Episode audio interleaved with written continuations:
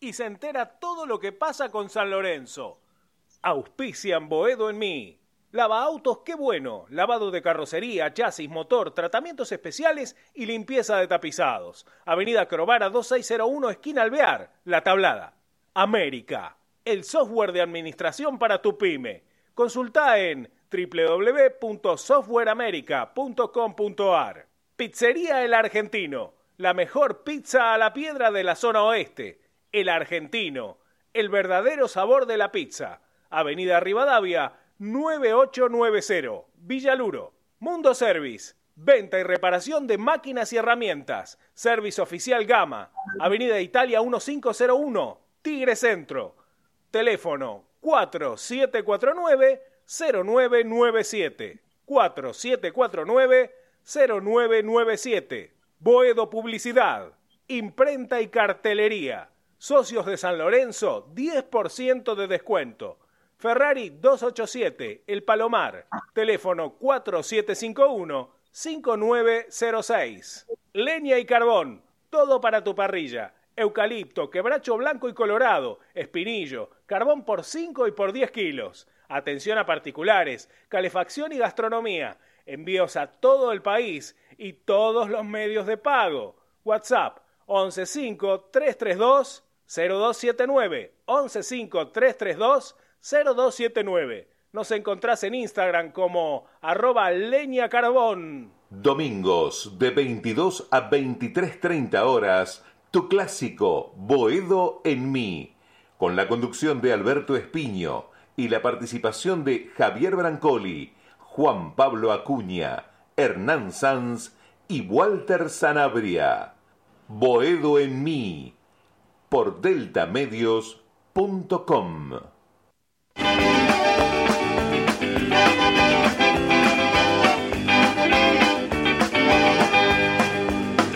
Boedo en ti, boedo en mí, en el aire sin mar, en mis sueños de pan, donde todo se aclara y se vuelve al zaguán.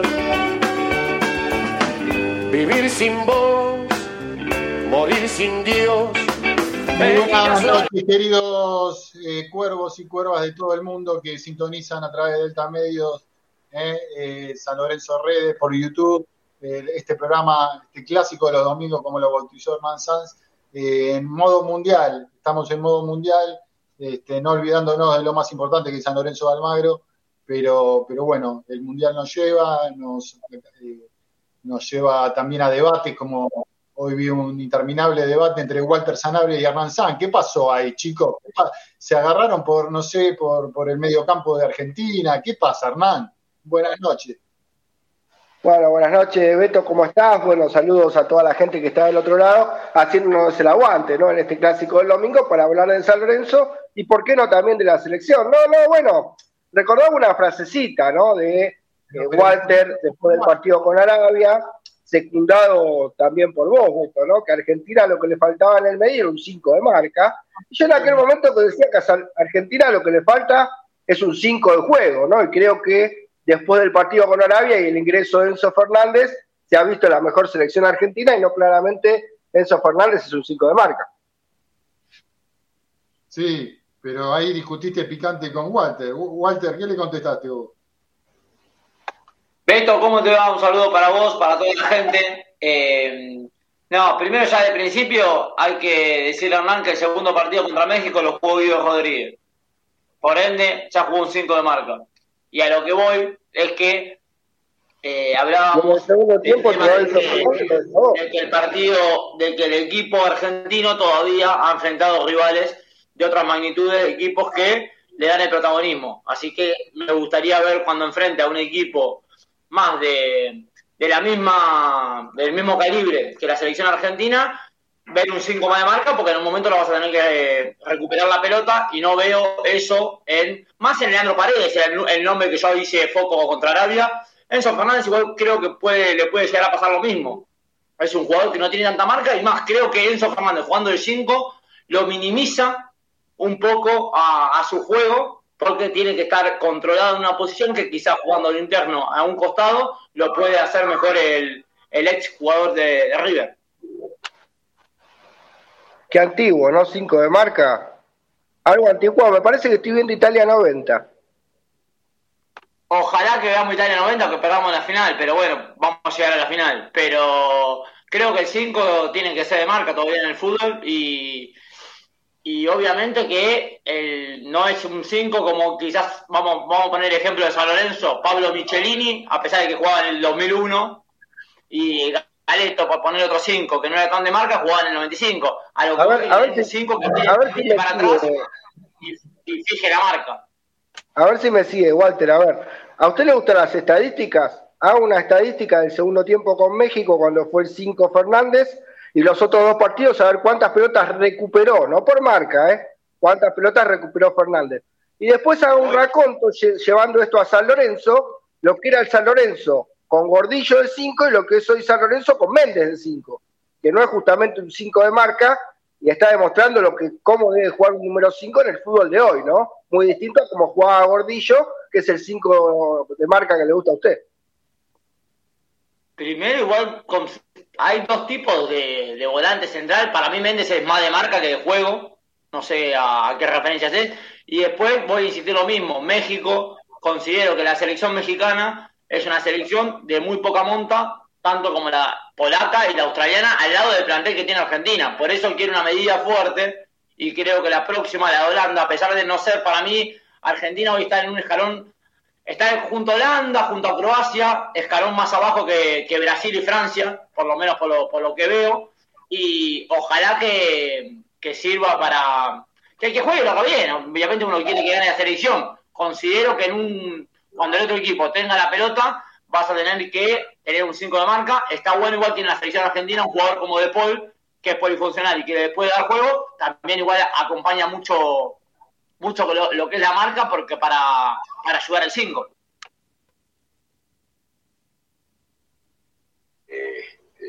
Juan Pablo,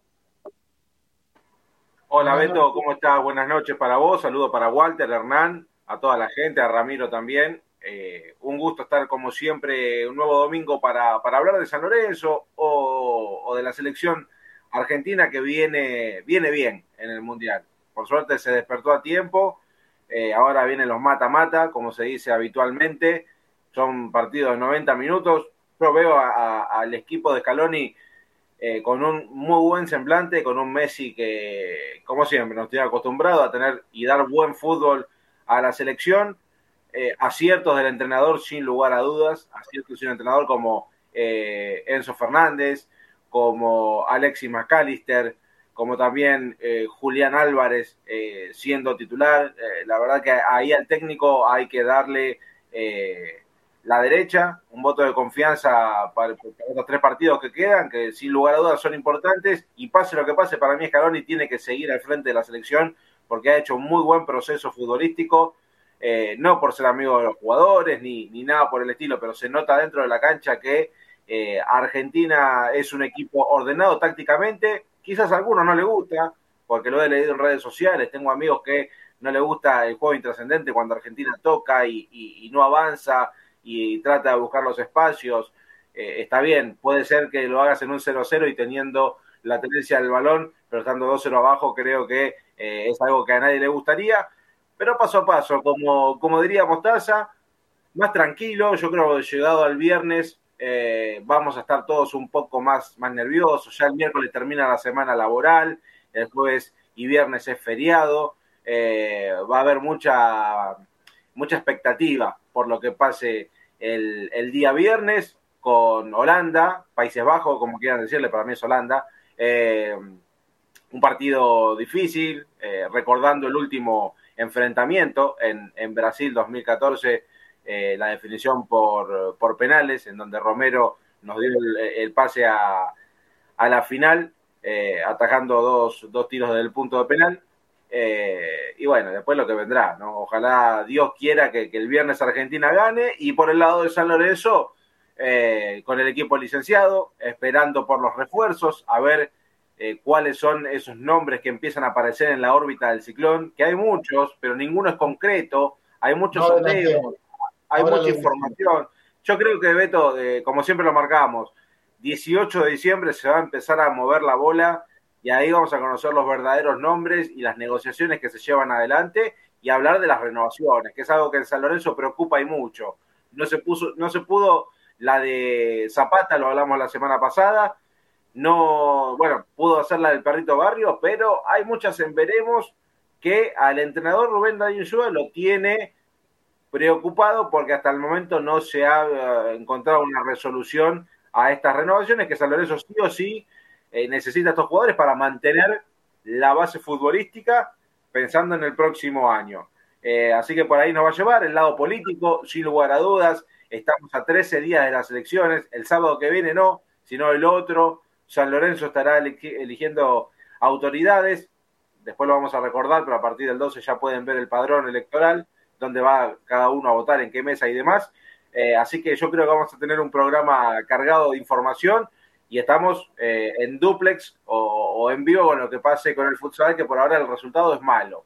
El resultado es malo, también fue un mal resultado del básquet. Esperemos que esto cambie en el transcurso del partido para poder darle una buena noticia a la gente, Beto. ¿Cómo, cómo anda, así se dice, el alma mater de Delta Medios, este, Ramiro Brignoli? ¿Cómo anda? Buenas noches.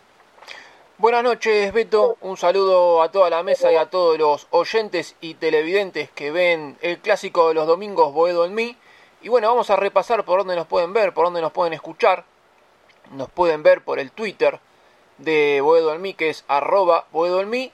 O nos pueden ver también en todas las redes de San Lorenzo Redes, que nos pueden ver por YouTube, Twitch, Facebook e Instagram. Y bueno, si no nos tienen ganas de ver y tienen ganas de, escuchar porque están haciendo alguna otra cosa y no, no nos pueden ver, nos pueden seguir por www.deltamedios.com. Y bueno, como decía Juan Pablo, que Insúa está muy preocupado por el tema de las renovaciones.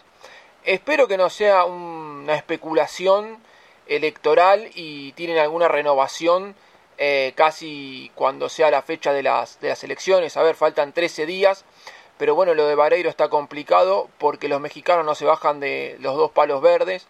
Eh, a ver, eh, San para comprarlo el pase a, a Vareiro tendría que poner 2 millones de dólares y eso San Lorenzo lo quiere bajar un poco porque esta opción eh, Vareiro en 6 meses queda libre. Entonces San Lorenzo está negociando diciéndole a los mexicanos, bueno, en 6 meses queda libre y bueno, yo en 6 meses eh, no lo contrato, no pago estos 2 millones de dólares ahora y lo puedo venir a buscar gratis en, en 6 meses.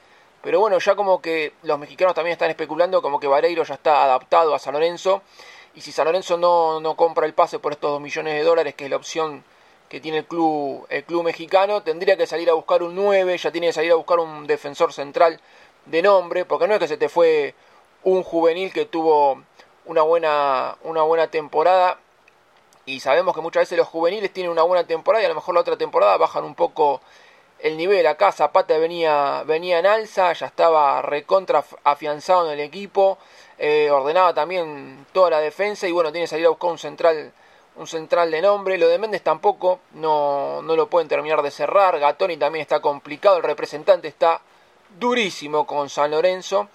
Y bueno. ¿Está muy duro Gatoni, En realidad está muy duro el representante. Gatoni quiere arreglar, pero bueno, el representante está.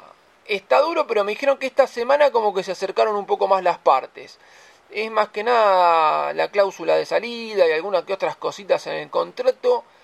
Pero me dijeron que esta semana se acercaron un poco más las partes, pero bueno, lamentablemente no, no se cierra ninguna, ninguna renovación. O sea, eh, vos creo que comentás el tema de los refuerzos. Me parece que Insúa lo primero que quiere es la renovación de los jugadores que a él le dieron buenos resultados, ya tenerlos para enero del 2023, que creo que la pretemporada arranca el, 2 de enero, tenerlos en, en, San Lorenzo y que no se siga dilatando la, la situación. Y bueno, lo de Méndez también está un poquito complicado porque Méndez, según lo que me dijeron, es como que quiere un dinero adelantado porque también se quiere quedar.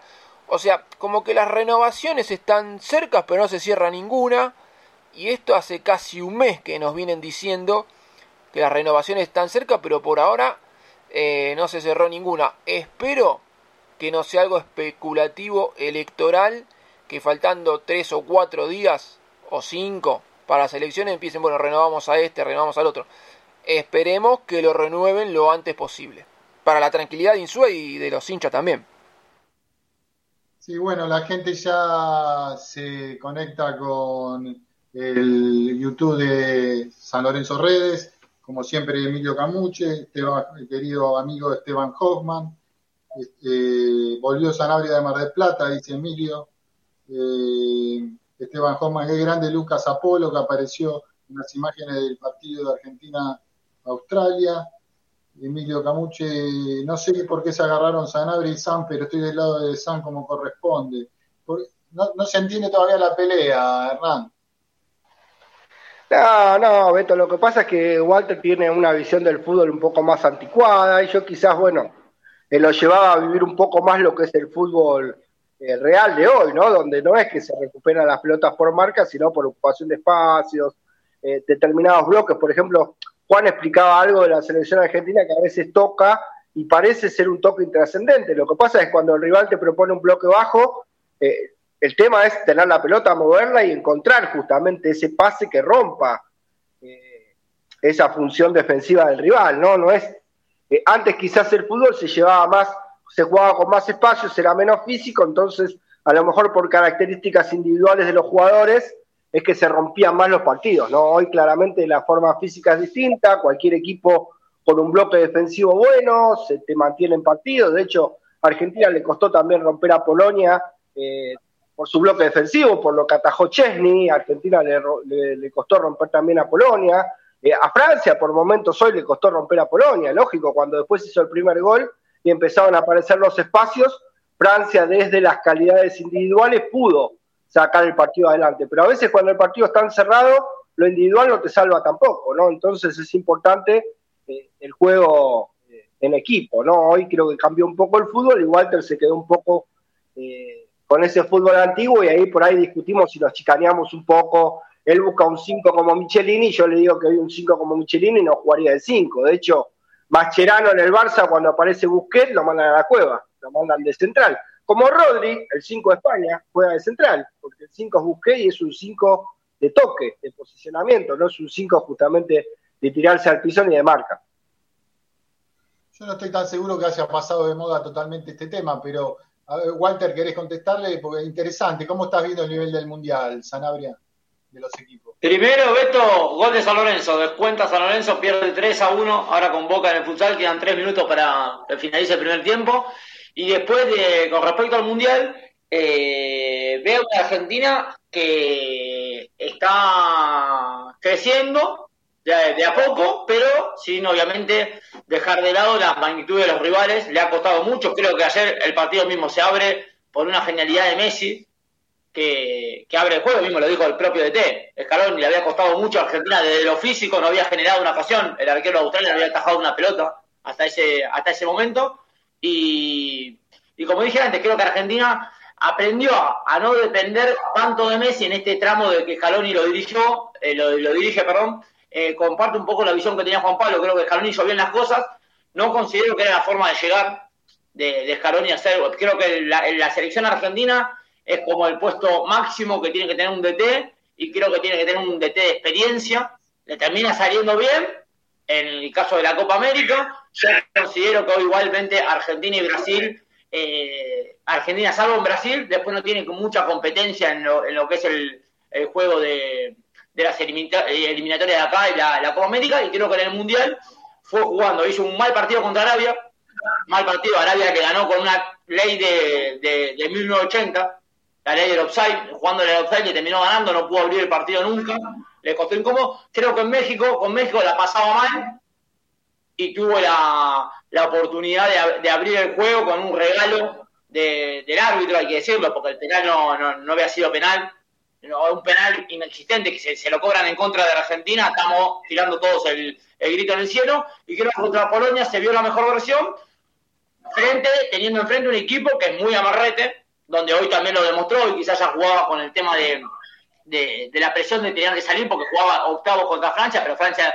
lo terminó pisando en el segundo tiempo, lo terminó ganando muy claramente el conjunto francés. Y creo que Argentina está en la segunda línea, ojalá que vaya creciendo, ojalá que la prueba de fuego que es el viernes contra Holanda es un equipo que creo que está en el mismo escalón que, la selección argentina, un, conjunto joven, Argentina no deja de ser un conjunto joven a pesar de que tiene la, la suerte, el extra de tener a Messi en el plantel, pero considero que hoy está abajo de, de, Francia, de Brasil, está un escalón más abajo. Yo a España lo veo, la verdad que no tuve la suerte de seguirlo en eliminatorias, pero lo vi jugar contra Costa Rica, se le abrió el juego muy fácil desde, un principio, y después los partidos que le vi con Alemania ha jugado bien, tiene un toque ese juego que ese juego es lindo, si, si terminás generando, por momentos España-Alemania no le generó mucho más, mismo el conjunto alemán jugando quizás más a, otro estilo de juego, le terminó generando más, casi al final se lo mereció, lo mereció ganarlo, y el otro día contra, contra Japón, tampoco lo considero porque vi un equipo que creo que no tenía mucho interés en ganarlo, porque sabía que estando del otro cuadro se podía llegar a, no, creo que le, convenía a España salir segundo en un momento lo vio así, a pesar de que empezó ganando el juego, pero no, no lo veo tanto como para analizarlo y no lo veo a la altura de, Francia y de Brasil.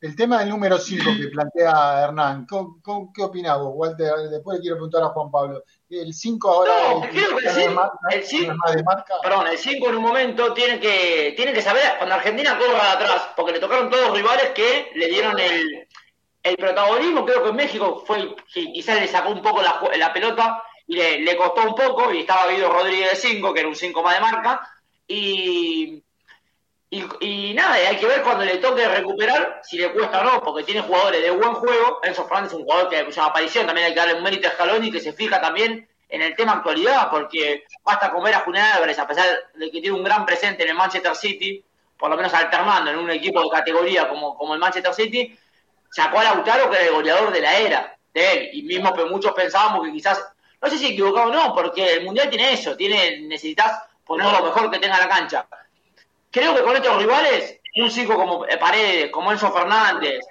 eh, le puede llegar a. Le, genera bien juego. Hay que ver cuando le toque un equipo donde tenga que, marcar más y ahí la pueda sufrir. Considero también que Argentina se ve mejor cuando juega con la línea de 5. Hay que sacarle, creo que Scaloni vio un, poco Insúa al Insúa de San Lorenzo, porque juega con una táctica parecida a lo que hacía Gallego en el ciclón. Creo que la veo más segura ahí.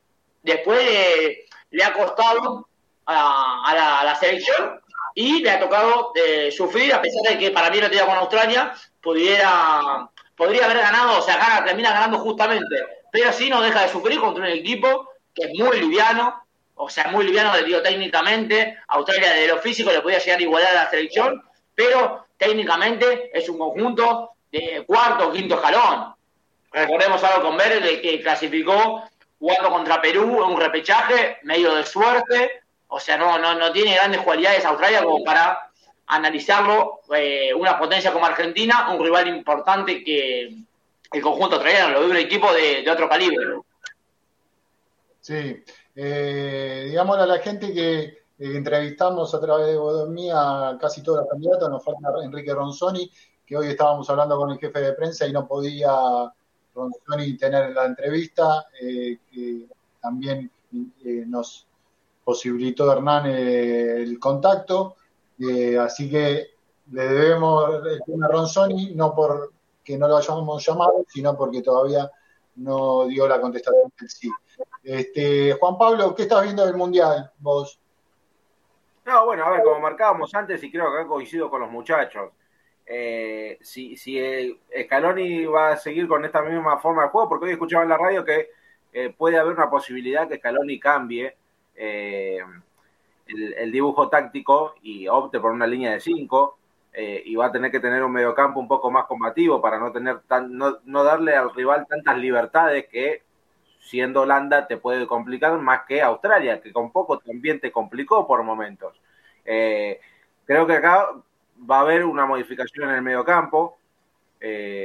hay posibilidad que ingrese Paredes. Me gustaría ver en qué estado se encuentra hoy Paredes, porque fue eh, borrado eh, considerablemente del primer equipo, algo que era raro porque hasta antes del comienzo del Mundial Paredes era un, jugador titular para Scaloni, pero bueno, el, Mundial son momentos, vos podés venir con un año terrible y en el Mundial ser una joya y viceversa. Esto es partido a partido y eso es lo que entiende también el entrenador. Me gustaría ver a, un equipo argentino con, eh, con tres centrales en el fondo, con los laterales aportando mucho en el mediocampo, en el recupero, en la subida, eh, al momento de la defensa, bueno, ver cuál es también el, juego que va a proponer a Argentina para frenar una potencia como, como la es Holanda. Eh, pero coincido, yo creo que eh, hay que tener un 5 más de marca. Ahí, cuando la pelota está bajo los pies de los jugadores argentinos, sabemos que puede pasar cualquier cosa porque son jugadores de una gran jerarquía.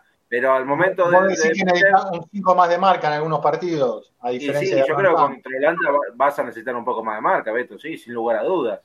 Yo creo que sí. Eh, a ver, quizás eh, el día del partido los papeles se cambian totalmente y Holanda tiene un, mal encuentro y, Argentina se florea, pero yo creo que eh, tenés que apostar un poco más a la marca en ese medio campo. Rama, ¿querés aportar algo tuyo?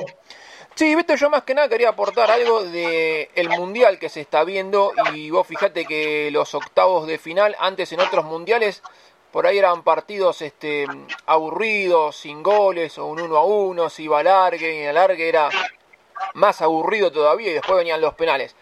Hasta ahora estos cuatro partidos de octavos de final, la verdad que fueron muy buenos partidos, muy entretenidos con muchos goles. Parecía que Inglaterra hoy iba a ser un partido cerrado hasta que lo, pudo abrir, después terminó, terminó goleando. Eh, pero hasta ahora yo estoy viendo un muy, un muy buen mundial. Y acá eh, Emilio Camuche hace una pregunta para Walter. Si Walter va a ir a la cena de despedida que le organizan a Racer Gore el 20 de este mes. Sale 1.500 pesos el cubierto y bueno, acá Emilio Camucho le pregunta a Walter si va a ir a esa cena de despedida de Horacio Arrezaigor. Estamos tratando de llamar a Arrezaigor para entrevistarlo, ¿eh? También. Bueno, Walter, no sé. Beto, no, primero, primero gol de San Lorenzo de nuevo. El Gallego Rodríguez ahora 3 a 2. Está por terminar el primer tiempo ahí en el ah, Polideportivo de Boca. Así que se acerca el ciclón. Y la segunda para Emilio no, no me llegó la invitación. Igual pensé que si era invitación no había que pagar ningún cubierto, nada. No, si hay que pagar, no che, invitación, vamos, no hay problema. Como si te invita a otro candidato, un candidato también. el que quiera, Ronzoni, Moretti, el que quiera hacer una invitación para cenar, voy, no tengo drama. Me acerco ¿A Ronzoni, ¿A Ronzoni usted lo entrevistó en su programa?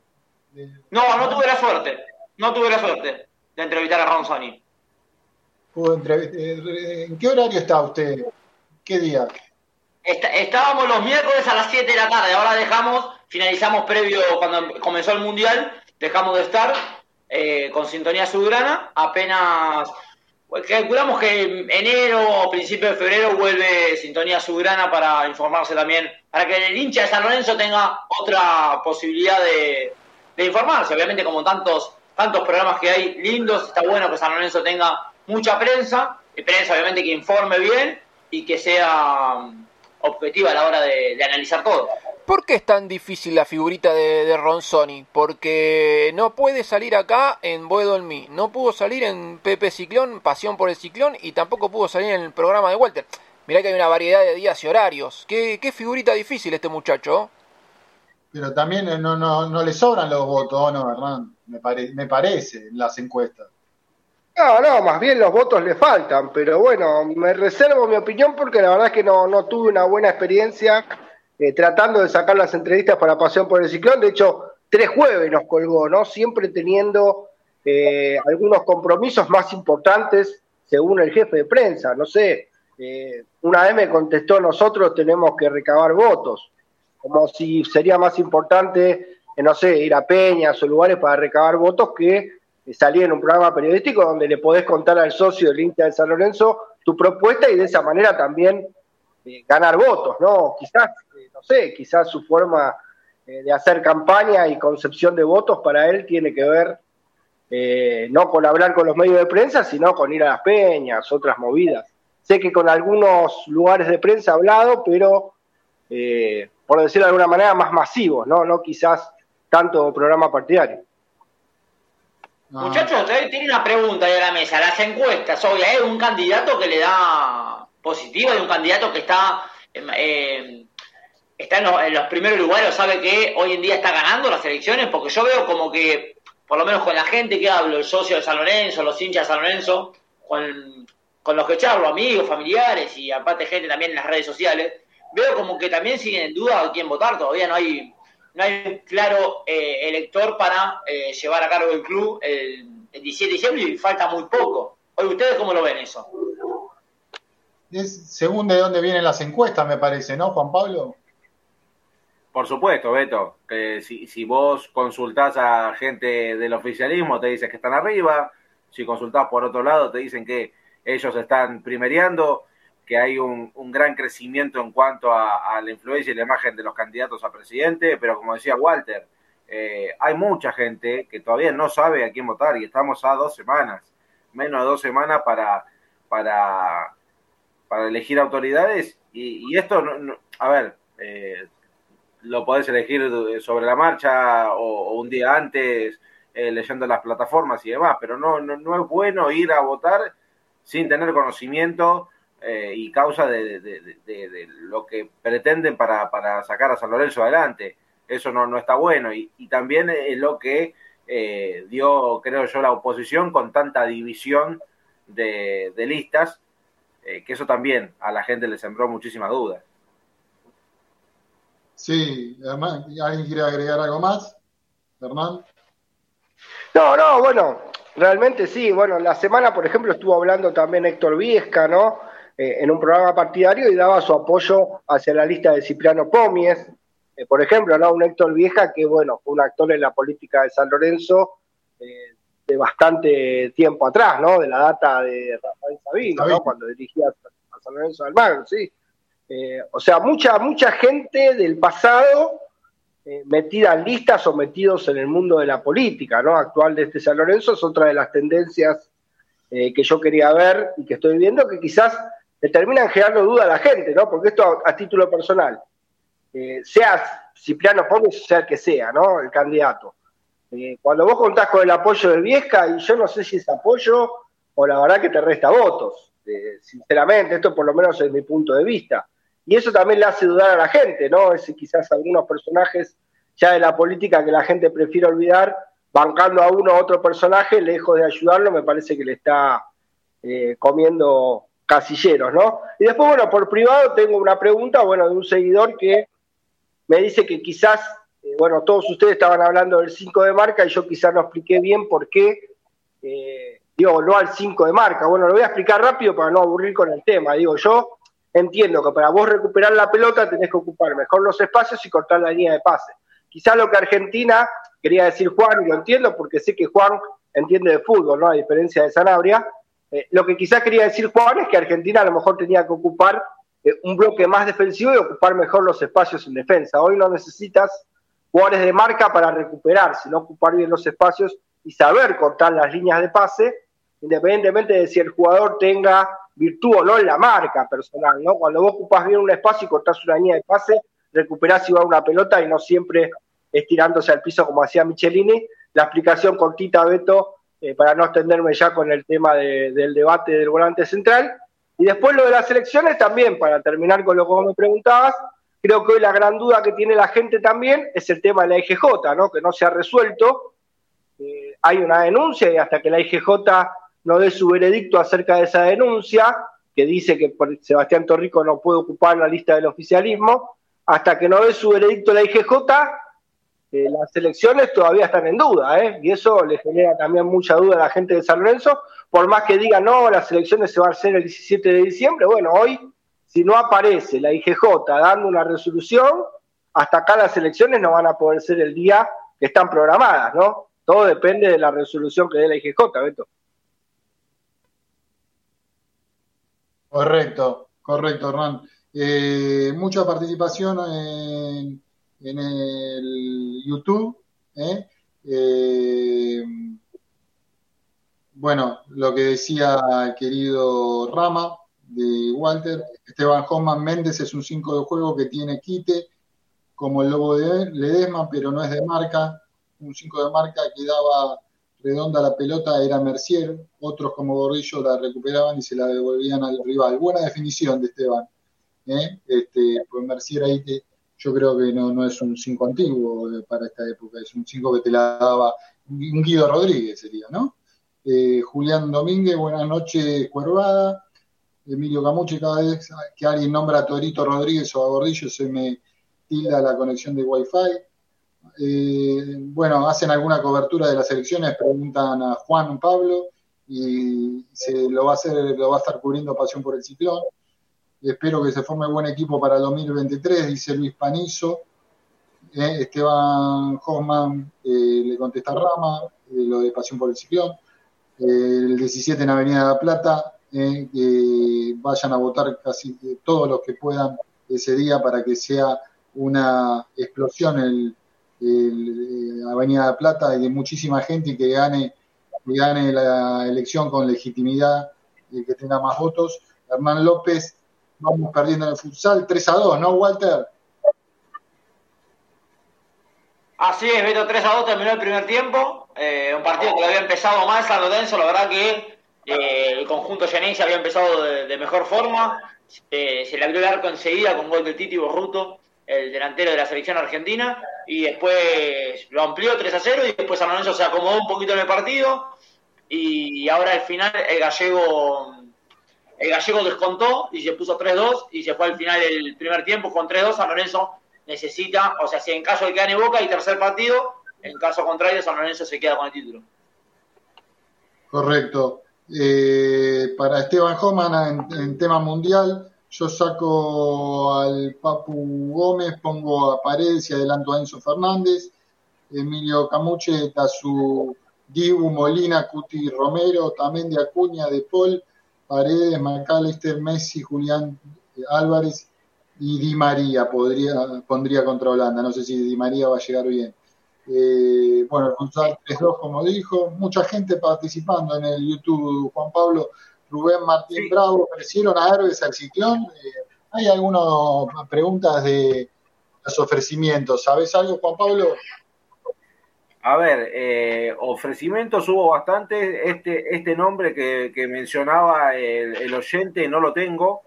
Quizás eh, eh, Ernie puede ahondar un poco más en el tema. Pero, oh, pero sí, ha, habido ofrecimientos en las últimas horas, más que nada para, para empezar a, a redondear para dónde San Lorenzo va a apuntar este, en este mercado de pases. Sin lugar a dudas, vas a tener que apuntar a uno o dos defensores centrales de renombre.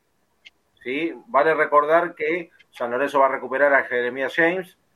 Eh, ya para el próximo campeonato estará afrontando la, pretemporada seguramente con, con, el equipo azulgrana y la, la baja de Zapata y, y ponemos entre comillas o entre paréntesis lo de lo de Senesi, a ver si, si perdón, lo de Senesi, eh, me, traicionó el subconsciente.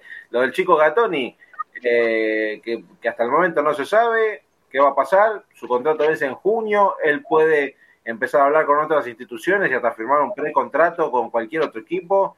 Eh, como bien mencionaba Ernie antes, viene muy complicada la renovación de, de Gatoni. esperemos que se resuelva pronto, pero por lo que me dijeron está trabada totalmente.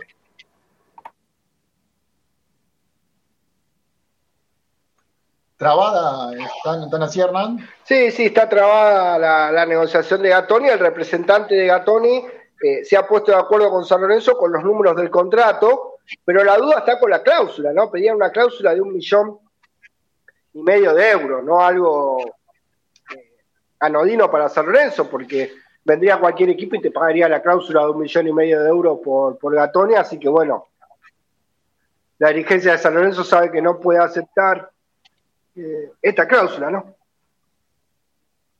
Correcto. Es una aparte, eh, es, es una locura. Si esa es la cláusula, eh, es una, una locura que, el propio representante pida que, a ver, si el jugador va a firmar contrato con San Lorenzo, va a extender su vínculo, uno imagina dos o tres años, y que pida una cláusula de ese, de, de ese monto tan baja que hoy cualquier equipo viene y te la puede gatillar en mano, eh, me parece que el, representante entre líneas está diciendo que no quiere que sigan San Lorenzo.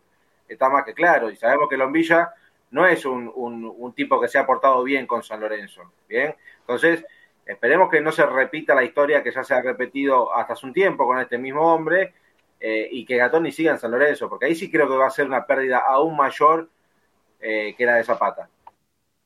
Sí, Juan, bueno, para, aclarar, eh, lo que dice Lombilla en este caso es que en realidad la cláusula, si bien sería un millón y medio de euros, eh, el jugador es que decide, el que decide, ¿no? Por más, A ver, yo soy platense, ejecuto la cláusula de Gatoni, para el que no conoce la información la digo, pero después el que decide es el jugador si va a Platense o no, ¿no?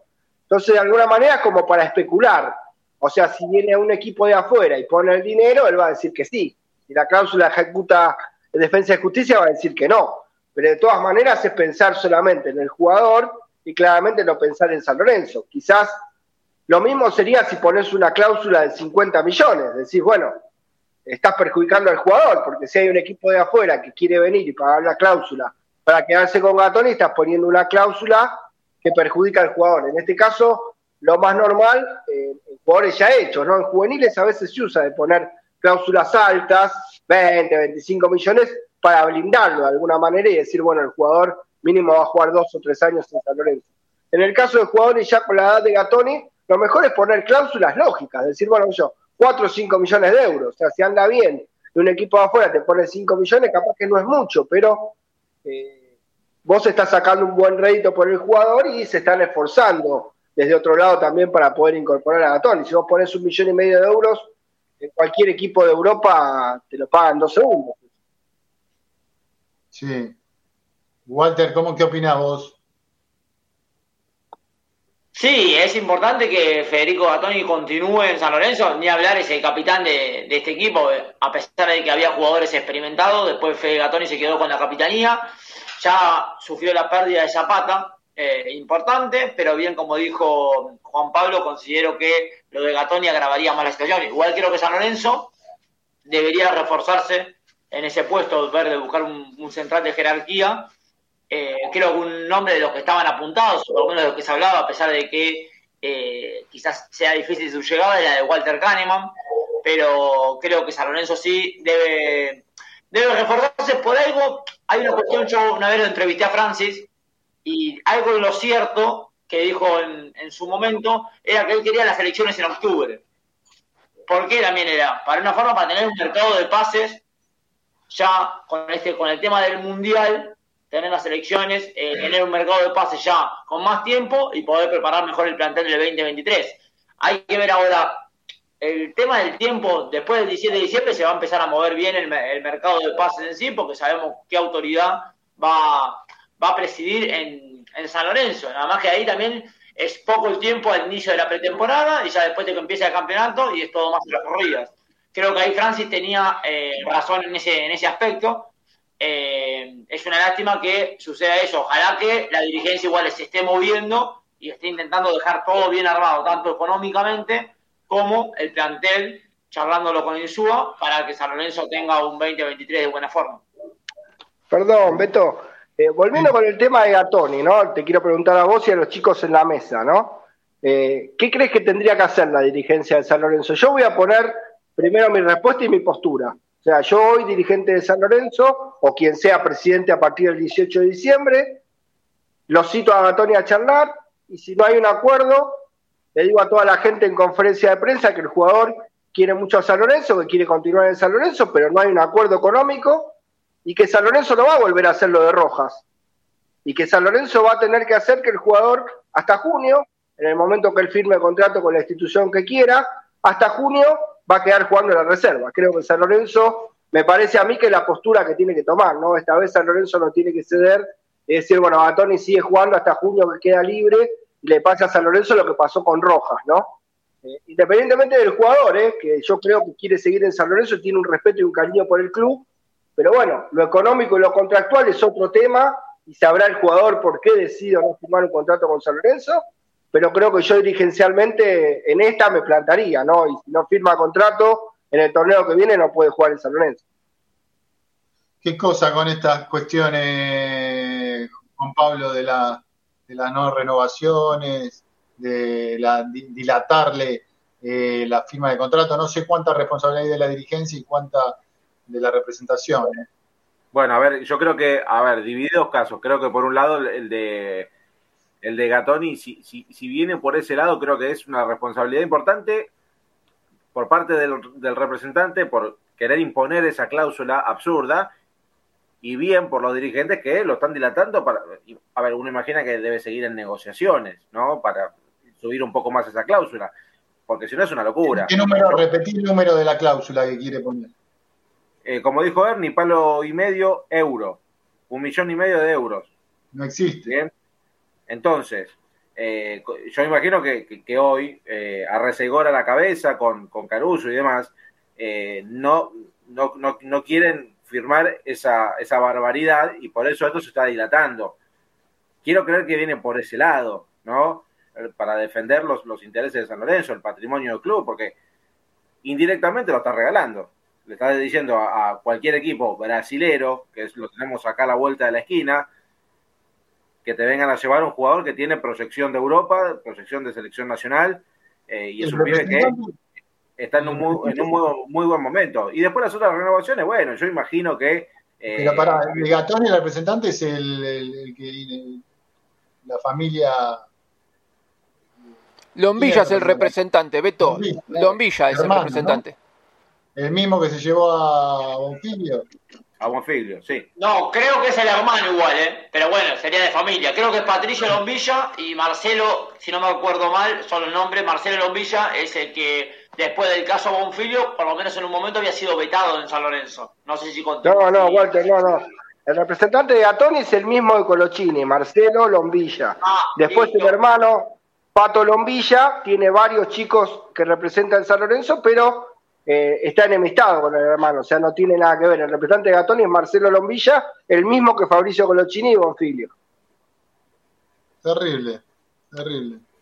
Este, acá dice Emilio Camuche, después de lo que pasó con Bonfilio, Lombilla debería haber sido declarado persona no grata en San Lorenzo, pero esta dirigencia siempre algún, bueno, algún kiosco mantener.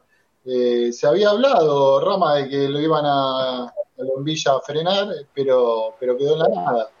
Sí, Beto, a ver, como siempre esta dirigencia te dice una cosa y después este pasa otra. Acá, por ejemplo, Esteban Hoffman preguntaba por los 8.000 metros de, de Carrefour y bueno, también la dirigencia había dicho como que ya tenía un acuerdo con Carrefour porque la ciudad de Buenos Aires le iba a dar un lugar eh, para esos 8.000 metros, entonces Carrefour le seguía esos 8.000 metros a, a San Lorenzo, pero por ahora nada de nada. Y esto de los juveniles no es la primera vez que le pasa a esta dirigencia, lamentablemente.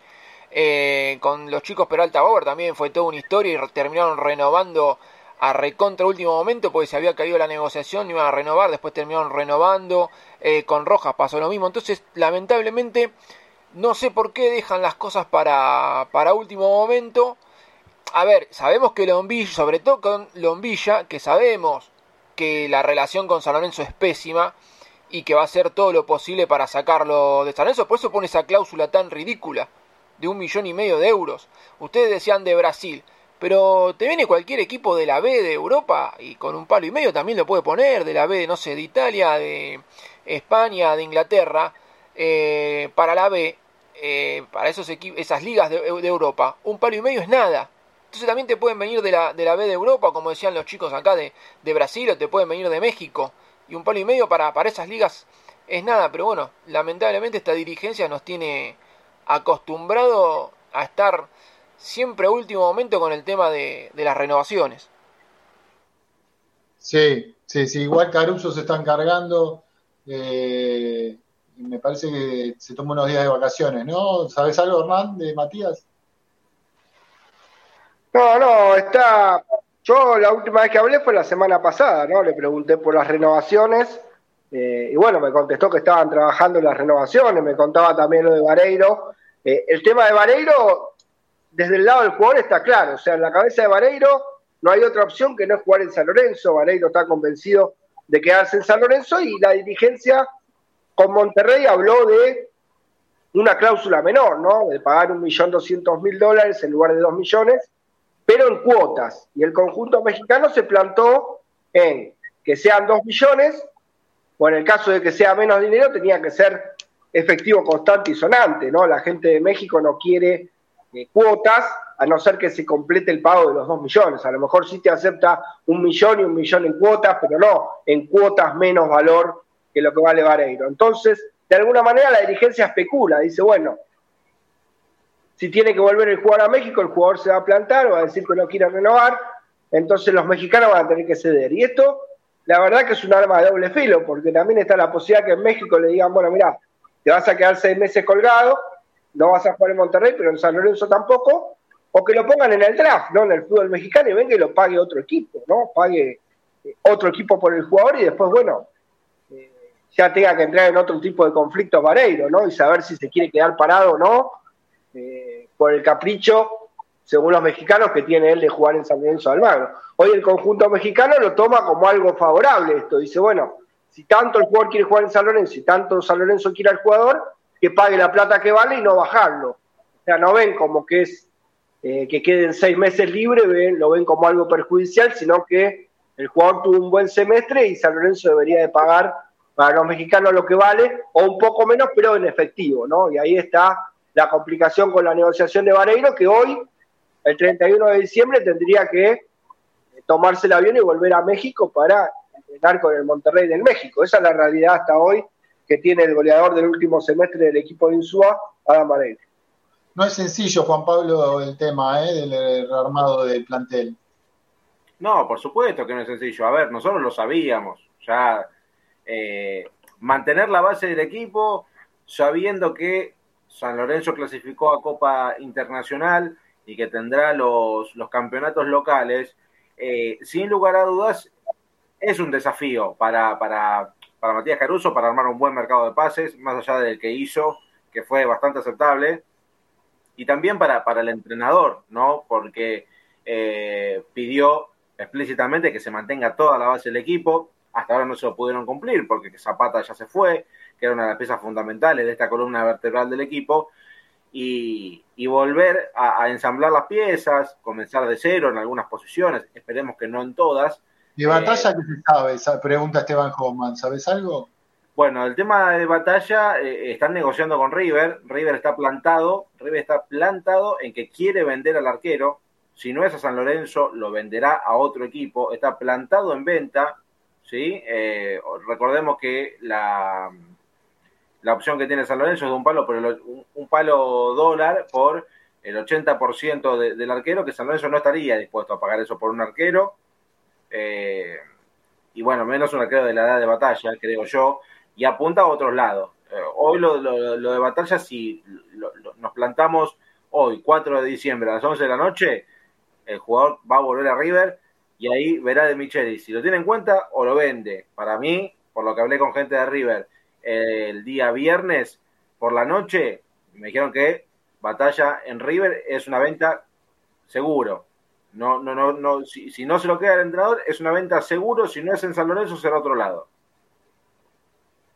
Walter, ¿qué opinas de esta situación del plantel rearmado? ¿Complicado? Y sí, Beto, porque aparte uno lo escuchó al gallego cuando terminó el torneo y hace muy pocos días lo veía como pensando o lo escuchaba declarando que pareciera que, el plantel iba a continuar. Están eh, las dudas, no es que son jugadores que no eran claves en el, en el conjunto de Insúa, estamos hablando del arquero Batalla, que fue un nombre que el gallego apostó mucho por él, después de la salida de Zapata, cuando todo también parecía que iba a continuar, entonces se terminó yendo y es un central, el caso Méndez, también el goleador Guareiro, son nombres, eh, piezas clave de la estructura de San Lorenzo del conjunto de Insúa, ojalá ya la de Zapata sabemos que es una baja, yo creo que la de batalla se va a terminar dando porque no creo que en River tenga lugar y creo que batalla mismo también el tema de eh, atajar, ser el, arquero principal de un club como San Lorenzo Almagro seduce cuando es un jugador que, a pesar de que todavía es, es, joven batalla, pero no se había sentado en ningún lado y creo que en San Lorenzo encontró su lugar. Entonces creo que al final va a ser positivo y va, va a terminar siguiendo en el, en el, conjunto. Hay que ver lo que sucede tanto con Vareiro como con Méndez, que son dos nombres claves donde San Lorenzo encontró mucha solución en este semestre. Sí, Juan Pablo, eh, eh, ¿vos tenés algún nombre más de los que de los que están ofreciendo? A ver, eh, como, como habíamos dicho, hay uno que es eh, González Metili, que, que, ha pasado por, por el equipo santiagueño. Es un nombre que queda libre en diciembre. A San Lorenzo fue eh, ofrecido por parte de su representante. En San Lorenzo en principio le dijeron que no era una, un jugador que estaban buscando en esa demarcación, quizás eh, no de las cualidades de González Metili. Eh, por lo que me comentaron, hubo un nuevo contacto, nada concreto. eh, solamente charlas, no hay negociaciones avanzadas ni, ni nada por el estilo. Yo creo, Beto, que, este va a ser un, eh, un mercado de pases eh, muy escueto en, el cual no hay mucha, mucha demanda y que San Lorenzo tendrá que hacer movimientos estratégicos. O sea, las incorporaciones que tenga que hacer San Lorenzo van a tener que ser muy minuciosas, las cuales imagino que, que, que lo van a lo van a trabajar eh, de acuerdo a lo que quiere el entrenador, pero después no sé bien qué, qué, cuáles serán los nombres. Después sonó Nicolás, Nicolás Mazzola, que, que, que, quedó, quedó libre, Nelson Acevedo. A ver, son muchos nombres que eh, también empiezan a sonar por redes sociales y uno después consulta y dice nada que ver. Eh, nadie, nadie llamó a, a, San Lorenzo o a Caruso o a la oficina de fútbol profesional para ofrecer esos nombres. Por eso yo, yo creo que también acá juega la, la danza de nombres en este momento. Sí, sí. Eh, como plantea Esteban Homan por el tema de Gatoni, no sé si ya lo dije, eh, que no lo pondría ni en reserva eh, a correr en, en, contraturno, que por un millón y medio te compra Boca y después la culpa del dirigente que está de turno. Eh, bueno, Emilio Camuche, Lombilla tiene 30 juveniles en las divisiones inferiores que representa, como siempre está dirigencia, dice una cosa y después hace otra. Eh, no ser bien, dice eh, Hoffman, de que Herrera se fue a River por dos palos y chirolas. Bueno, estaba el tema de batalla. Hay preocupación, este, Rama, por estos temas. Y sí, Beto, porque, a ver, eh, uno lamentablemente ya está acostumbrado a las promesas de la dirigencia y después no se termina eh, a ver cumpliendo ninguna. Vos fijate que eh, hace cuatro años eh, prometieron una cancha de hockey para las chicas de, del hockey sobre césped y recién ahora empezaron la obra y empezaron a mandar eh, fotos por todos lados de que bueno, que ya se empezó la obra de la cancha de hockey, pero la cancha de hockey hacía cuatro años que le habían prometido. Esta semana también estuvo muy activo el tema de los mails que está mandando la dirigencia a los, a los socios de San Lorenzo y también estuvo muy activo el tema de los mensajes de texto. A mí en el 2019 me llegó prácticamente el mismo mensaje de texto que el estadio era prioridad y esta semana me llegó un mensaje de texto de se viene el, el nuevo estadio en Boedo. La vuelta fue, es y será un objetivo primordial de esta gestión. La verdad que en cuatro años lo único que hicieron fue sacar una, una ley de rezonificación que Argentino Junior va a modificar su estadio y la ley de rezonificación la sacó así tranquilamente y a San Lorenzo le costó va, a esta dirigencia le costó le costó cuatro años y también por mail llegó que ya pagaron también la cuota que le debían a Carrefour pero bueno, lamentablemente esta dirigencia nos tiene a esto de que vende espejitos de colores, que está todo bien, que ya se va a llegar a algo y después no, no se terminan concretando esas cosas. Eh, ya te digo, esta semana una cancha de hockey sobre césped que la prometieron hace cuatro años, recién la están haciendo faltando 15 días para las elecciones. La verdad que bueno, yo espero que el socio el 17 se acuerde de todas estas cosas y, y vote bien. Eh, bueno, eh, Guido Herrera preguntan si puede venir, eh, que es una posibilidad de, como arquero. Eh, yo tengo, dice Esteban, que interesa al hijo de Chiqui Tapia, que juega en Barraca. Esto no sé si, si es si alguien lo tiene de ustedes. Hay que incorporarlo ya, ya el hijo de Chiqui Tapia a San Lorenzo, por lo menos para que no nos caguen los árbitros va a estar el hijo de Chiqui, y pero, escúchame, ya el hijo de Chiqui Tapia San Lorenzo. Ya. Daniel Gonzalo no gastaría ni en batalla ni en Vareiro, buscaría más nivel. A estos jugadores no los quieren en su club de origen, por algo es. Eh, Daniel Gonzalo, Blandi ya cumplió su ciclo, me parece. ¿Qué va a pasar con Blandi, Hernán? Bueno, Blandi tuvo un ofrecimiento del fútbol de Chile para poder eh, eh, continuar su carrera allá. Eh, hoy es uno de los jugadores que Insúa quiere recuperar, ¿no? Insúa cree que si Blandi todavía con 32 años, un jugador de una edad no tan prolongada, si se pone bien físicamente, puede ser de importancia todavía en el plantel, sobre todo para recambio. Eh, está viendo todavía eh, posibilidades de continuar o no, en este caso Blandi con San Lorenzo de Almagro, y yendo a lo que tiene que ver con las renovaciones y, la, y los, las problemáticas, creo, Beto, que así como decía Rama, las promesas incumplidas y demás, yo creo que ya es momento de que se está están terminando las cartas, ¿no? A la dirigencia, creo que sí, en estos últimos días. Yo particularmente creo que están especulando, yo creo que están especulando a último tiempo, porque si no hacen claramente ninguna movida, va a ser muy difícil, ¿no? El acto eleccionario el día de 17 de diciembre para este oficialismo, ¿no? O especulando con una impugnación de las elecciones o especulando a último momento con las renovaciones y demás. Lo que pasa es que, a ver, el dinero de Fernández Mercado pareciera que ya se lo repartieron, que no está más. Eh, y hoy cualquier dirigente que tiene el modus operandum que tenía esta dirigencia, de tener dirigentes que ponían plata para el fútbol de San Lorenzo. Bueno, hoy quién se arriesga a poner plata cuando en las, eh, digamos, en las encuestas no van primeros, ni tienen la aceptación de la, de la gente. Eh, a ver, lo de batalla hoy, con menos de un millón se arregla. Yo creo que si le ofreces a River menos, por un porcentaje menor, River te acepta. Eh, a los mexicanos, si terminás poniéndole menos plata, pero en la mano, lo arreglás.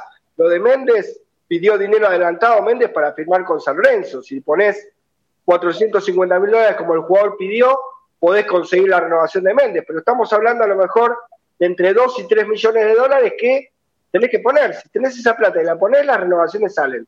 El tema es que el oficialismo está especulando. Digo, ponen esta plata estando como están en las elecciones, digo, es plata que después en algún momento van a querer recuperar y creo que ahí está un poco eh, el tira y afloje entre ellos, ¿no? Entre la comisión directiva. Eh, algunos querrán decir, bueno, hay que apostar, hay que poner la plata para ganar, otros pensarán que ya eh, no tiene mucho sentido porque van muy atrás en las encuestas, hay mucho tira y afloje interno para tomar decisiones, pero creo que ya le queda poco tiempo, ¿no? Creo que el oficialismo empieza a mostrar algunas cartas de promesas cumplidas, como decía Rama, no solo con la cancha de hockey, sino decir, bueno, le renovamos a Vareiro, le renovamos a Gatonia, aparecieron los 8.000 metros, y empiezan a aparecer algunas promesas reales, finalmente tirarle el tinglado de Avenida La Plata, bueno, cuestiones que vienen prometiendo y hasta acá no se dieron porque en 12 días tenés elecciones, ¿eh? creo que están eh, con el reloj de arena, Beto. Sí, dice ahí Esteban Hoffman, tienen 13 días para cerrar a Gatoni, Méndez, Batalla y Vareiro. Eh, pregunta, ¿vos crees que van a cerrar esas renovaciones? Es lo que estaba hablando un poquito Hernán al respecto. Yo creo que se van, van a intentar, pero medio complicado, medio complicado que en estos días se pueda todas esas renovaciones cerrarlas a tiempo. Eh, Walter, eh, ¿cómo si, empezó el segundo tiempo del partido futsal? Sí, Beto, está promediando, faltan 10 minutos y gana 4 a 2 Boca, hizo un gol eh, recién, el Titi Burruto, así que 4 a 2 gana el conjunto Geneise, partido estaba, estaba parejo, pero eh, Boca pudo estirar la, ventaja. Y con respecto a, lo que hablábamos del tema de las elecciones, el otro día, jodiendo, un poquito irónico, puso en Twitter cuál era la solución, poner elecciones todos los años. Porque cada vez que hay elecciones empiezan las obras, empiezan los refuerzos que llegan, se empieza a ver un movimiento, escuchás también a la oposición que se reúne con este, que se reúne con otro, que ya acuerdan contratos con marcas o hablan de marcas que, van a llegar al club. Entonces, pongamos elecciones todos los años, entonces vamos a, a, intentar con eso de que la dirigencia nunca se olvide de que están eh, presidiendo un club y, tiene que ser lo importante porque se los vota para eso y uno considera que el oficialismo este último tiempo ha dejado de lado a San Lorenzo y se ha destinado por los intereses personales. Sí, este, hay, bastante de eso. ¿eh? El tema de las elecciones eh, renovó la dinámica un poquito de lo que se venía planteando en cuanto a, lo que necesita San Lorenzo como obra, como eh, para, para la vuelta a Avenida La Plata. Eh, ¿Vieron medidas concretas, propuestas concretas, chicos, de, para volver a Avenida La Plata de las listas? Rama. ¿Qué sé yo, Beto? ¿Sabes lo que pasa? Que uno tiene una desilusión tan grande con esta dirigencia, porque te presentaron maquetas, te sacaron fotos mostrando planos, eh, que bueno, eh, como las otras listas, eh, a ver, no sé si son tan nuevas, pero bueno, uno ya como que está curado de espanto con el, todo el tema de, de Avenida La Plata. A ver, Moretti lo que dijo es que él tiene apalabrado una empresa china porque China quiere organizar el Mundial del 2034, entonces querría empezar a hacer estadios como para demostrar que, bueno, esa sería la, la construcción que se haría para el Mundial del 2034. El otro día acá, bueno, Constantino nos dijo el tema de otra vez el fideicomiso y que podría ser en pesos, en cuotas fijas. Eh, Pomies también no tiró una propuesta muy concreta que digamos.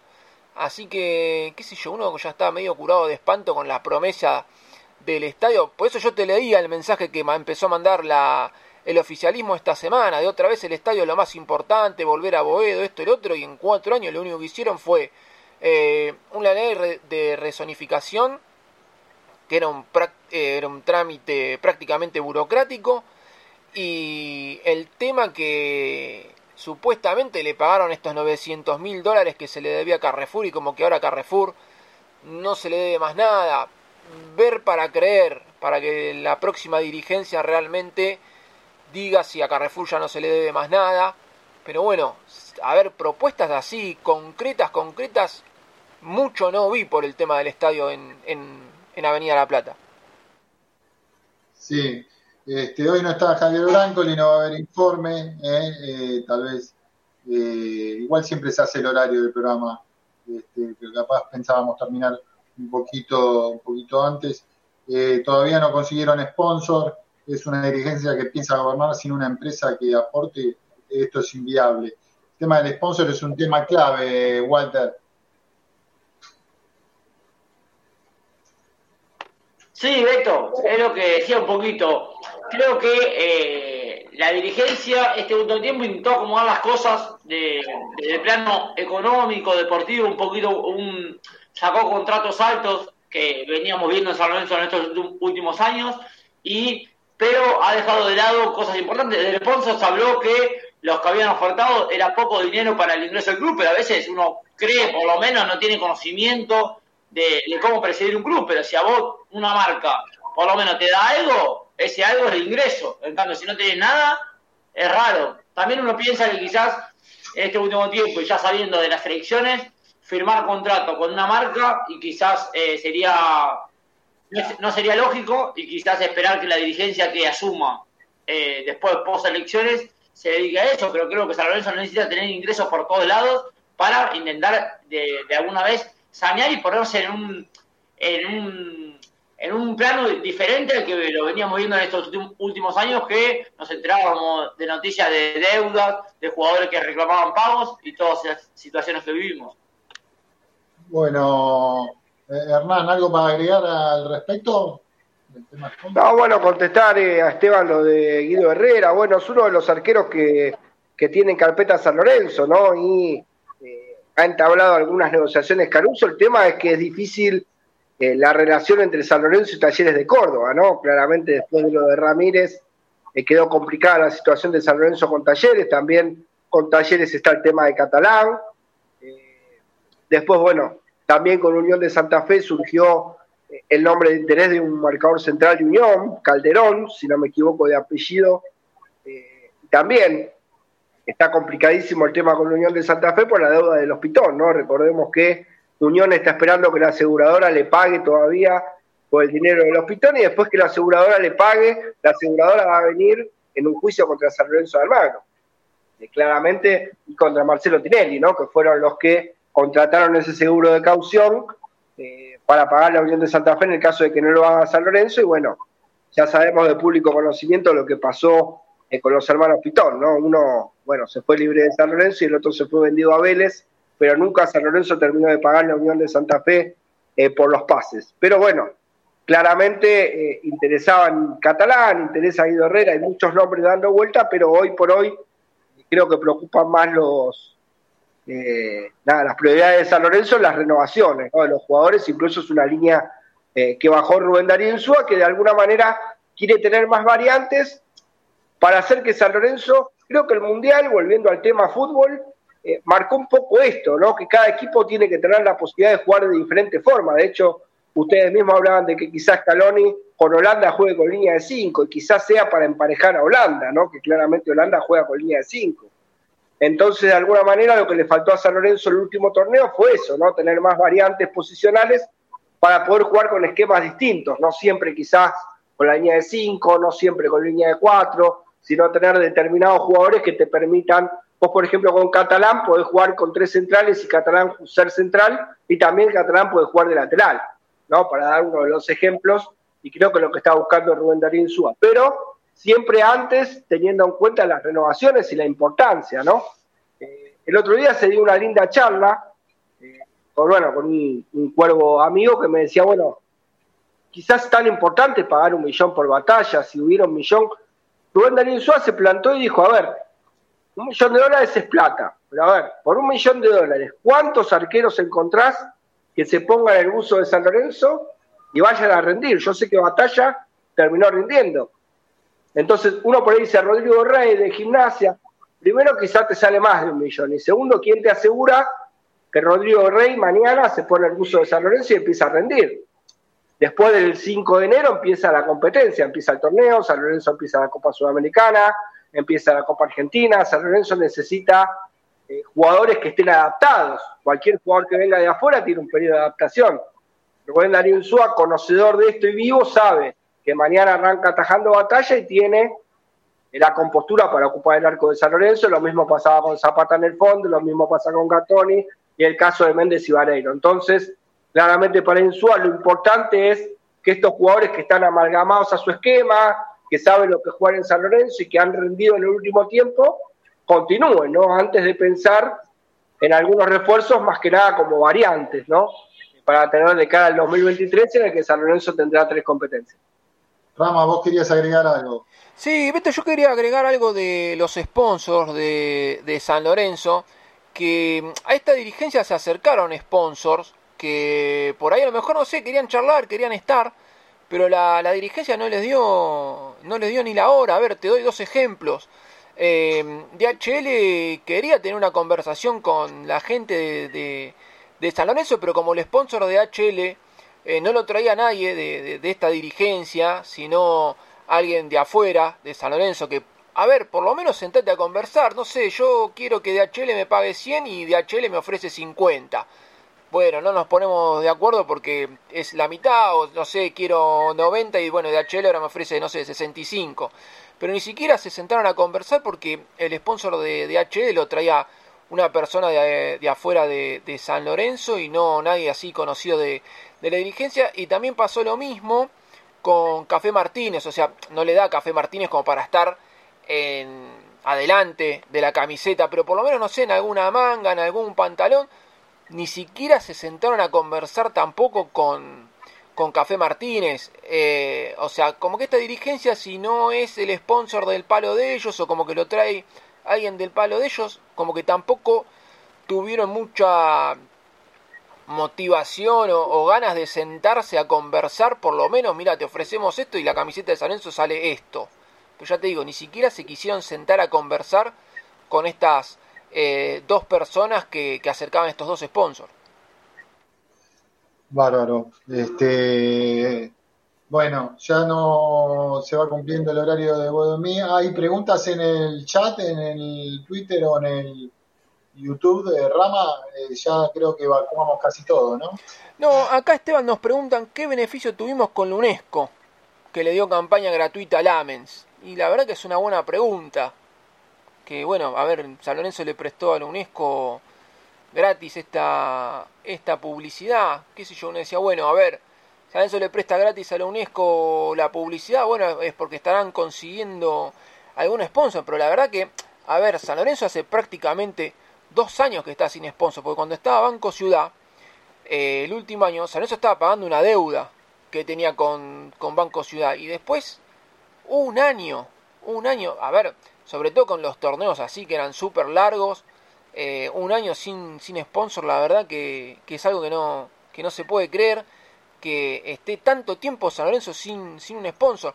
A ver, creo que me parece que Hernán o Juan habían dicho como que eh, la plata que ofrece, no, o Walter, que la plata que le ofrecían a San Lorenzo no lo cerraba o algo. Pero vos tenés, a ver, si vos me decís, no sé, San Lorenzo está jugando la Copa Libertadores y le está yendo bárbaro en el campeonato también, bueno, ahí cotizate bien y bueno, y pedí buena plata por, por el sponsor de la camiseta. Pero San Lorenzo tenía deudas por todos lados y no quisiste aceptar, o sea, ningún sponsor, ni tampoco, ya te digo, esta información que tengo yo con dos sponsors, aunque sea a charlar qué te están ofreciendo. O sea, no se sentaron ni a charlar qué te ofrecían estas dos empresas y no sé por qué se ponen tan en duros con el tema del sponsor teniendo tantas deudas San Lorenzo. La verdad que bueno, es otra falla más que, tuvo esta, esta dirigencia. ¿Sabes qué, Rama, para sumar eh, también eh, eh, al tema de los sponsors, hay otro tema que es no es muy conocido, ¿no? Quizás con esto estoy dando una información bastante polémica, pero la gente la tiene que saber y también tiene que ver mucho Nike con esto. A ver, cuando San Lorenzo se junta con la gente de Nike para renovar, en su momento cuando no tenía sponsor, cuando fue lo de UNESCO, eh, nadie acepta que ponga lo de UNESCO por un determinado tiempo y después en el contrato figura que San Lorenzo puede tener máximo un sponsor por año, porque tanto lo de Café Martínez como lo que decías de DHL, quizás eran contratos que le ofrecían a San Lorenzo por trimestre o por una cantidad X de partidos. San Lorenzo no podía aceptar. Por ejemplo, yo soy de HL y te digo, bueno, mira, te doy 100 mil dólares, pero por cinco partidos. Bueno, no tengo más plata, pero bueno, por lo menos por cinco partidos. Bueno, Nike no lo permitía, porque Nike no iba a sacar tantas ediciones de camisetas como sponsor que tuviera San Lorenzo por los problemas de público conocimiento que tiene Nike, ¿no? De hecho, que se fue de Argentina y demás, eh, y no hay indumentaria. Imagínate si San Lorenzo cambiara cada cinco o seis partidos de sponsor, o sea que también había una limitación con el tema de la marca, en este caso Nike, para San Lorenzo poder elegir libremente si quería, no sé, un sponsor cada cinco partidos, cada diez, cada quince, cada tres meses, aunque sea para recuperar algo de plata, también tenía el problema del contrato con Nike.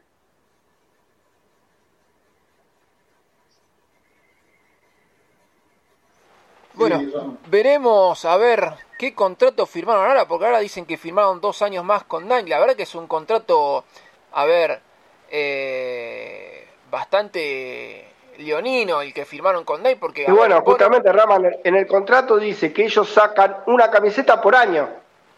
O sea que ellos sacan una camiseta por año y si vos cambias de sponsor te jorobás. O sea eso es lo que dice ahí el nuevo contrato y justamente otra vez entra en la misma polémica.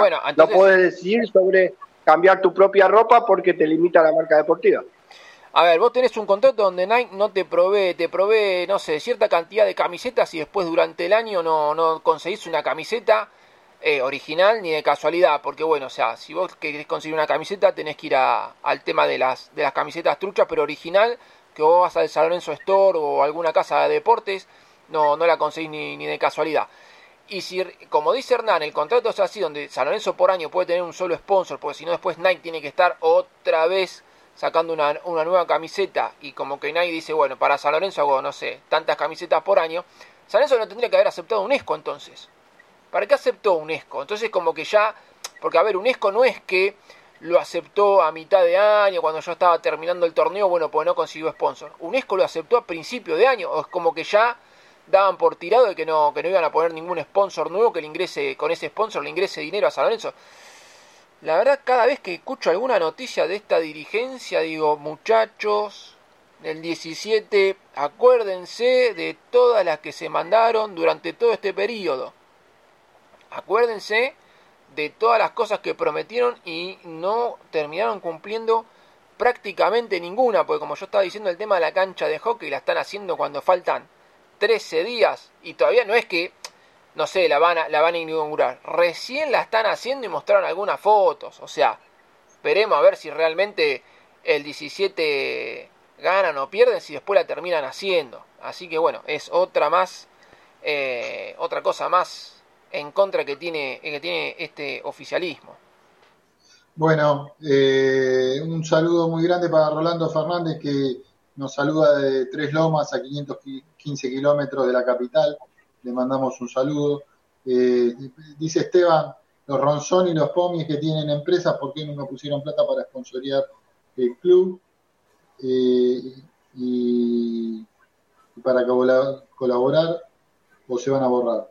Eh, bueno, no se sentaron a negociar con los sponsors, dice Daniel Gonzalo, ya lo estuvo hablando un poquito Hernán y eh, Rama. Walter, algo para agregar tu cierre.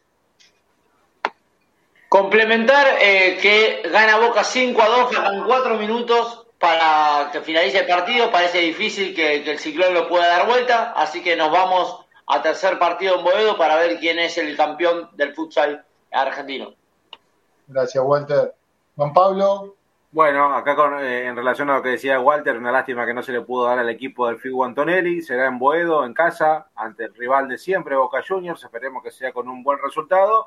Y bueno, después el tema sponsor, creo que San Lorenzo ya este año no se tiene que dar más el lujo de tener su, su camiseta eh, sin, sin una marca, sin un aportante de dinero que hoy, por más que, eh, bueno, lo, los números que pida San Lorenzo no se acerquen, yo creo que hay que, hay que tener un, un, una entrada extra y, son bienvenidos todos los sponsors siempre y cuando eh, sirva lo, económico, ¿no? Está claro. Ahí Esteban dice que le pide a Walter que haga la cena de fin de año de Bodomí en su casa, en la casa de, de Walter. Veremos si, si la pone. Este, querido, querido Herman, su cierre.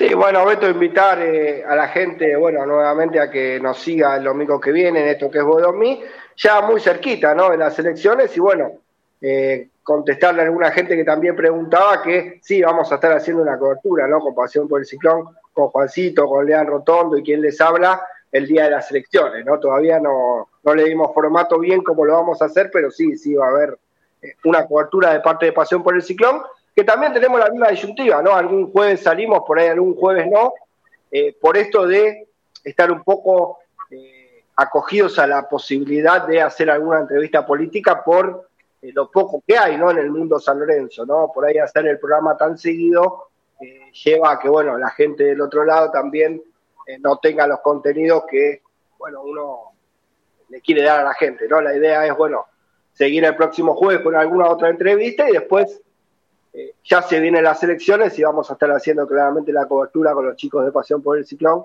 de lo que serán las elecciones. Esperemos, ¿no? El próximo 17 de diciembre. Recuerdo, todavía hasta que la IGJ no dé la resolución, las elecciones están en suspenso en San Lorenzo Almagro. Ojalá que se termine dando y el próximo 17 de diciembre, como digo, dijo Rama y me sumo a, a sus palabras, la gente vaya, vaya a Avenida la Plata, eh, sume sus votos a las urnas y no se olvide ¿no? de lo que ha vivido San Lorenzo en los últimos años eh, y lo que ha hecho esta dirigencia con San Lorenzo y a dónde lo ha llevado a San Lorenzo de Almagro, ¿no? entre una de las tantas cosas, a por primera vez en la historia tener elecciones anticipadas. ¿no? Recordemos que esta dirigencia tendría que seguir hasta diciembre de 2023 y si no lo hace es justamente por sus propios errores. Así que bueno, la gente eh, a votar bien, a elegir bien eh, y bueno, darle eh, la posibilidad a otra gente de poder eh, manejar los destinos del San Lorenzo de Almagro y ojalá que se venga un San Lorenzo a partir de 2023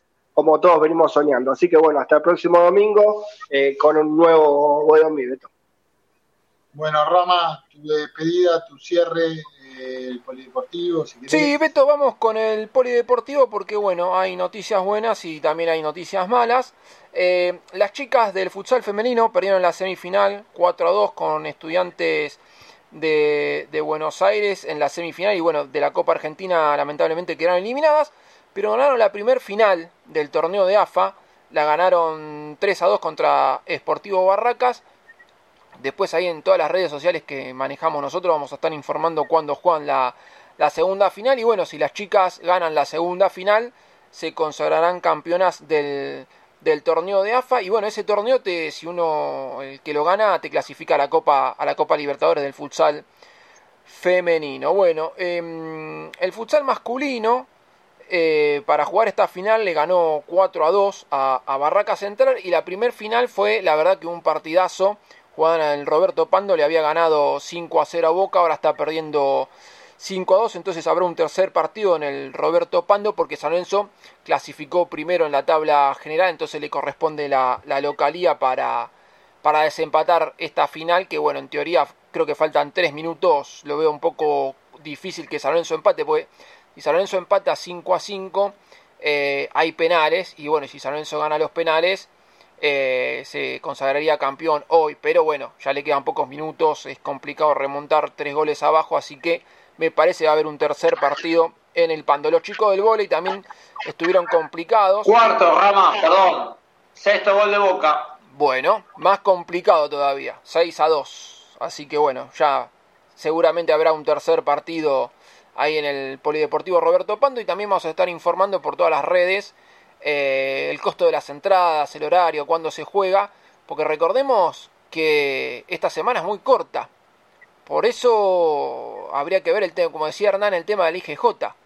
A ver, esta semana el miércoles se termina y ya nos iríamos con el tema del IGJ la semana que viene. O sea, si el IGJ entre lunes, martes o miércoles no da alguna resolución, nos vamos a, a la semana que viene y ya queda muy poco tiempo para el tema de las de las elecciones. Esperemos que no salgan con ningún martes 13 y digan se suspenden las, las elecciones en San Lorenzo por, por esta denuncia. Pero bueno, eh, vamos a seguir con el tema de la Liga eh, Argentina Masculina de Voley que está jugando San Lorenzo en Mar del Plata. Y bueno, tampoco no hay buenas noticias porque el primer partido lo perdió 3 a 1 con Monteros y el segundo lo perdió 3 a 2 con Amuboca de Mar del Plata. Y el que no levanta cabeza, lamentablemente, es el básquet que perdió 80 eh, a 48 con Ferro. La verdad que hacía rato que no a jugar tan mal a San Lorenzo.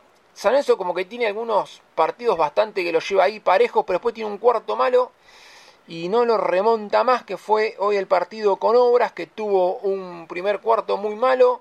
Después remontó, ganó un cuarto, los otros dos los perdió ahí, pero bueno, ya el, primer cuarto, ser tan malo, terminó perdiendo con Obras 94-82 y va a estar jugando el miércoles 7 de diciembre en el Roberto Pando contra Riachuelo de La Rioja. Y bueno, veremos a ver si, no sé, si el futsal juega el martes, si juega el jueves que es feriado, porque bueno, el miércoles no va a poder hacer porque está ocupado el polideportivo con el partido este de básquet enfrentando a, Riachuelo de La Rioja. Y bueno, como siempre, recordarle a todos los oyentes que este programa a los 10-15 minutos ya está subido el link a Spotify de, Delta Medios. Y si lo quieren volver a ver, también los programas quedan guardados en el Twitter de Boedolmi, que es arroba Boedolmi, y en las redes sociales de San Lorenzo Redes, tanto en Twitch, Facebook, Instagram y YouTube. Así que bueno, nos vemos el domingo que viene en este clásico que es Boedolmi. Y bueno, veremos a ver si Ronzoni ya es la última posibilidad que tiene. El silencio. Rompe el silencio, a ver todas las propuestas para la revolución que puede hacer en San Lorenzo, nos cuenta acá en, en Así que bueno, nos estamos viendo el, domingo que viene. Abrazo, muchachos. Abrazo. Bueno, gente, eh, se pelearon un poquito Hernán y, Walter, pero yo esperaba un poquito más de, más de vigor, poca energía no te doy en la pelea. Pero bueno, eh, se vendrá para el próximo domingo. Eh, si Dios quiere, nos vemos con más Boedo este, a través de Delta Medios, de esta querida casa que nos brinda Ramiro. Este, nos vemos el domingo que viene con más mí si Dios quiere. Chao, chao. Hasta luego, compañeros. Chao. Soy capaz de irme a la luna llevando la misma pasión, no sin antes darme el gusto de ver al cuervo campeón. Boedo en mí, el programa que escucha el Papa Francisco y se entera todo lo que pasa con San Lorenzo. Auspician Boedo en mí. Lava autos, qué bueno. Lavado de carrocería, chasis, motor, tratamientos especiales y limpieza de tapizados. Avenida Crovara 2601, esquina Alvear, La Tablada. América, el software de administración para tu pyme. Consulta en www.softwareamerica.com.ar. Pizzería El Argentino, la mejor pizza a la piedra de la zona oeste. El Argentino, el verdadero sabor de la pizza. Avenida Rivadavia, 9890, Villaluro. Mundo Service, venta y reparación de máquinas y herramientas. Service Oficial Gama, Avenida Italia 1501, Tigre Centro. Teléfono 4749-0997. 4749-0997. Boedo Publicidad, Imprenta y Cartelería. Socios de San Lorenzo, 10% de descuento. Ferrari 287, El Palomar, teléfono 4751-5906. Leña y carbón, todo para tu parrilla. eucalipto, quebracho blanco y colorado, espinillo, carbón por 5 y por 10 kilos. Atención a particulares, calefacción y gastronomía. Envíos a todo el país y todos los medios de pago. WhatsApp 115-332-0279. 115-332-0279. Nos encontrás en Instagram como arroba leña carbón. Domingos de 22 a 23.30 horas, tu clásico Boedo en mí, con la conducción de Alberto Espiño.